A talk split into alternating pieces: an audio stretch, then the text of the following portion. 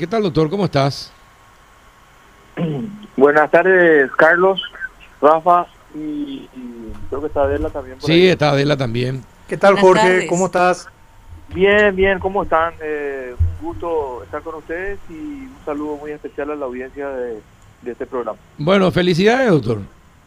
Ganaste otra vez un caso.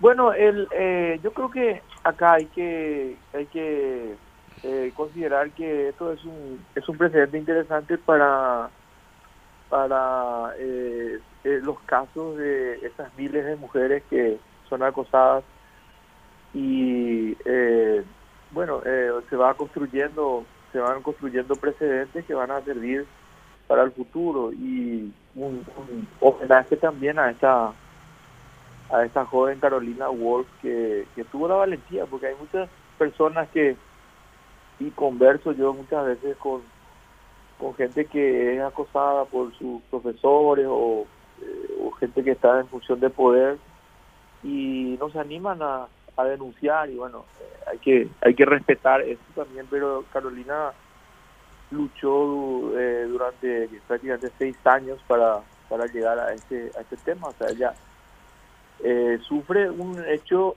una agresión que fue calificada como eh, acoso sexual y, coacción sexual. Y este eh, llegamos a esta instancia de audiencia pre- preliminar después de muchísimos inconvenientes. Y ahí el, el doctor Rodríguez Andersen ah, admite los hechos eh, ofrece una reparación importante a Carolina porque ella perdió, se truncó prácticamente su carrera, eh, sus compañeras de aquel entonces eh, ya, terminaron la carrera y ella, después de mucho apoyo psicológico y de varias organizaciones sociales, eh, retoma y hoy, hoy está cursando el cuarto año de la Facultad de Medicina en Santa Rosa de la Guardia y bueno, ha tenido muchos gastos y eso tiene que ser eh, tiene que ser reparado, ¿verdad? Y también hay una reparación social, eh, una donación a, al departamento, a la cátedra de pediatría, hospital de clínicas y también una prohibición absoluta para el doctor Anderson de, acercarse a Carolina y de comunicarse bajo ninguna bajo ningún sentido. Entonces, eh, eh, si bien es verdad, eh, eso eso hace que él pueda acogerse a, a una salida institucional eh, que se llama suspensión condicional. Lo que sí es importante destacar que, bueno, hay una admisión de los hechos y finalmente es un docente que admite eh, haber acosado a una de sus alumnas, que es un hecho, a mi criterio, con todo respeto, muy grave y bueno, luego, si existen sanciones administrativas, seguramente se verá a nivel interno en, en- la Facultad de Medicina. Un juez penal ya no puede ingresar en esa en esa esfera. Entonces, esto yo considero que es una lucha que, que, que continúa y que va a continuar, pero en sede penal eh, se consigue esto que, reitero, eh, Carlos, Rafa y Adela, eh, es, un, es un buen precedente para, para el Estado de Derecho que, que todos queremos construir, ¿verdad? Ahora, Y- esto, esto, este arreglo fue una iniciativa del propio eh, médico, eh, Rodríguez Andersen. Sí, eh, nosotros eh, venimos de una audiencia preliminar que ya teníamos una acusación y la fiscal en aquel entonces eh, se- eh, plantea la, la, la defensa de Rodríguez Anderson, esa, esa institución y tuvimos diferencias en los montos, entonces se hizo un trámite de oposición eh, y eh, allí la Fiscalía Junta acusa nuevamente, por eso venimos nuevamente a una audiencia y ahí veníamos eh, conversando y eh, trabajando eh, esa, esa, ese acuerdo, ¿verdad? Finalmente eh, es un acuerdo que se llega y se llega a esto, reitero, después de muchísimos problemas porque es un proceso que tuvo muchas dilaciones y sobre todo eh, también estuvo con muchos riesgos de, extinción por algunas cuestiones procesales. Pero Eh, lo importante yo creo que destacar eh, esta esta salida y este acuerdo que, que, que, se logra y hay que destacar también la, buena conducción del juez Recalde eh, en la audiencia preliminar y destacar también la, actuación de una muy buena fiscal que se llama Zully Figueredo. Entonces, eh, se sumaron muchas cosas, muchas cuestiones para que se llegue a esto y considero que es un precedente para, para seguir avanzando. Rafa, una consulta para Jorge. Sí, mencionaste, Jorge, el tema, el tema de la instancia administrativa. Eh, hasta este momento la, la, facultad no inició ningún sumario ni nada al profesor. Yo, no llevo profesionalmente ese tema, pero la información que tenemos es que eh, hay dos sumarios que se iniciaron contra el profesor Rodríguez Andersen y eh, por parte de su defensa se planteó una, una inconstitucionalidad, que hay una medida cautelar que está trabajando eso, lo que dice sus, eh, sus abogados es que eh, son dos sumarios por el mismo hecho, lo cual es inconstitucional. Entonces, hay algunos, algunas cuestiones que están trabajando en el desarrollo de esa instancia administrativa. se habló mucho y me preguntaron hasta qué punto un docente a su, a su puede seguir como docente de estas casas de estudio. Eh, bueno, podemos tener opiniones en cuanto a eso, pero la decisión tiene que eh, ser tomada en el ámbito administrativo, es decir, en el ámbito de la, de la Facultad de Medicina y en el ámbito de la Universidad Nacional, ¿verdad? Claro. Ahora, realmente sería escandaloso porque este, este proceso penal termina con el reconocimiento de los hechos allá de que sea una medida, este, una salida procesal muy particular. Por eso, por eso destacamos eso, eh, Rafa, en el sentido que, que eh, para mí es un logro eh, importante que se haya obtenido el, reconocimiento, la admisión de los hechos por parte del profesor Rodríguez Andersen y este y bueno eso incluso puede dar lugar hay todavía discusiones puede dar lugar a una demanda civil por una parte, puede dar lugar también a, eh, eh, a decisiones en el ámbito administrativo. Entonces, por eso te decía eh, que, que la lucha continúa y la lucha debe continuar en ese sentido y un poco este proceso se convierte también en un estandarte para esas miles de mujeres que están sufriendo este verdadero flagelo que es el acoso sexual. Sí, yo, yo creo que muchas muchas mujeres que, que han padecido esto en este momento van a tener mayor confianza en la justicia y, y sentirse motivadas a, llevar sus casos.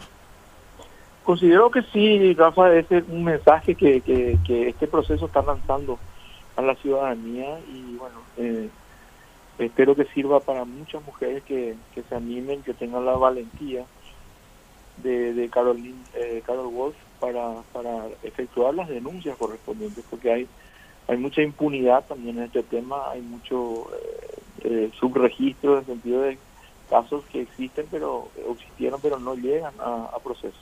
Ahora, Jorge, esto también implica que las pruebas eran contundentes y ya eh, llegar haciéndose un juicio oral y público iba a ser difícil eh, escapar al doctor Rodríguez Andersen.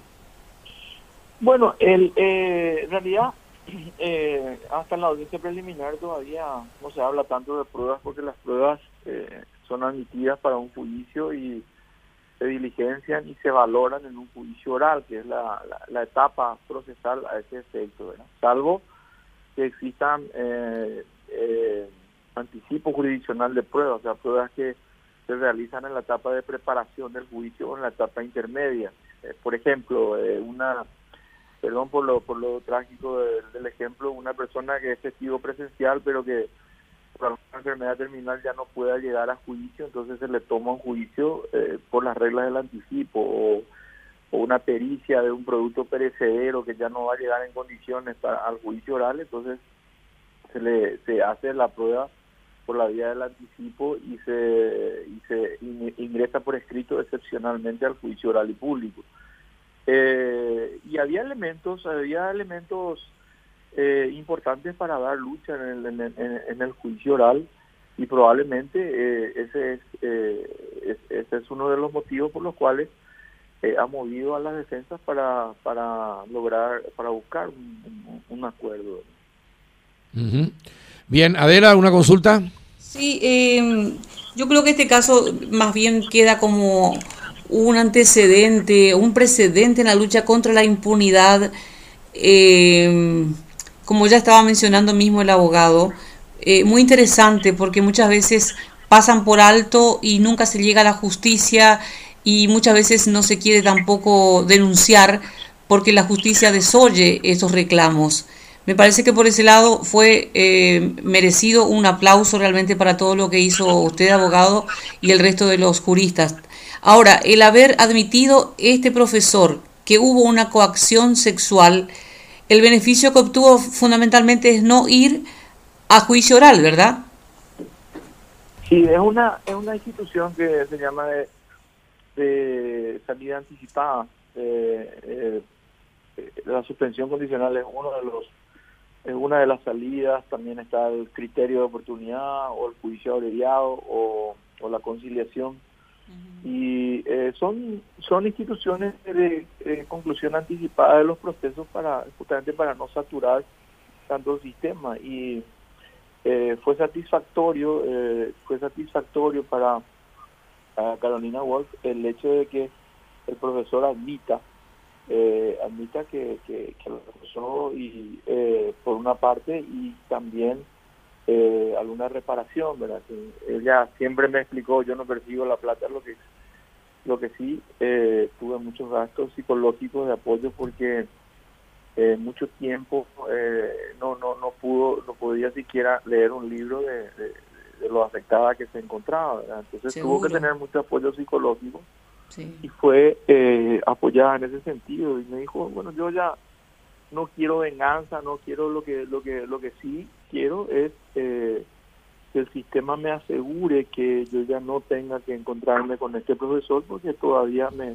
me, afecta mucho. Entonces eh, hubo tres aspectos ahí, hay la admisión de los hechos, uno, dos, eh, un nivel de reparación particular y también social con la donación al hospital de clínicas. Y en tercer lugar, la prohibición que, se, que tiene el profesor para que acercarse o comunicarse por cualquier medio a Carolina. Entonces, ella a ella le va a permitir eh, continuar con algún nivel de, tranquilidad su carrera, que es, que, que, es uno de sus objetivos de vida, ¿verdad?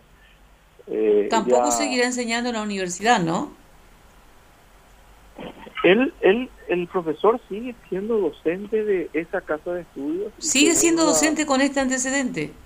Sigue siendo, sigue siendo docente, por eso te decía que, que, las decisiones a partir de esta admisión y a partir de este, de este precedente, bueno, eh, pueden darse sanciones administrativas, eh, pero eso, eso le corresponde a las autoridades de la facultad. Lo que, lo que quiero decir ahí es que el juez penal, en el marco de un proceso penal, no puede eh, tomar ese tipo de decisiones administrativas, ¿verdad? No, no, En principio considero que no le corresponde. Ahora, es por ejemplo, eh, se dio en algún momento un juez que fue enjuiciado porque le destituyó a un intendente, no, no, no, no, correspondía. El juez eh, decreta si configura o no el hecho punible y eventualmente aplica las sanciones si corresponden, si hay alguna sentencia condenatoria, ¿verdad? Pero eh, este, este elemento de la admisión de los hechos, bueno, eh, eh, puede ser analizado y puede servir de base para que, fundamento para que se tomen decisiones en el ámbito administrativo.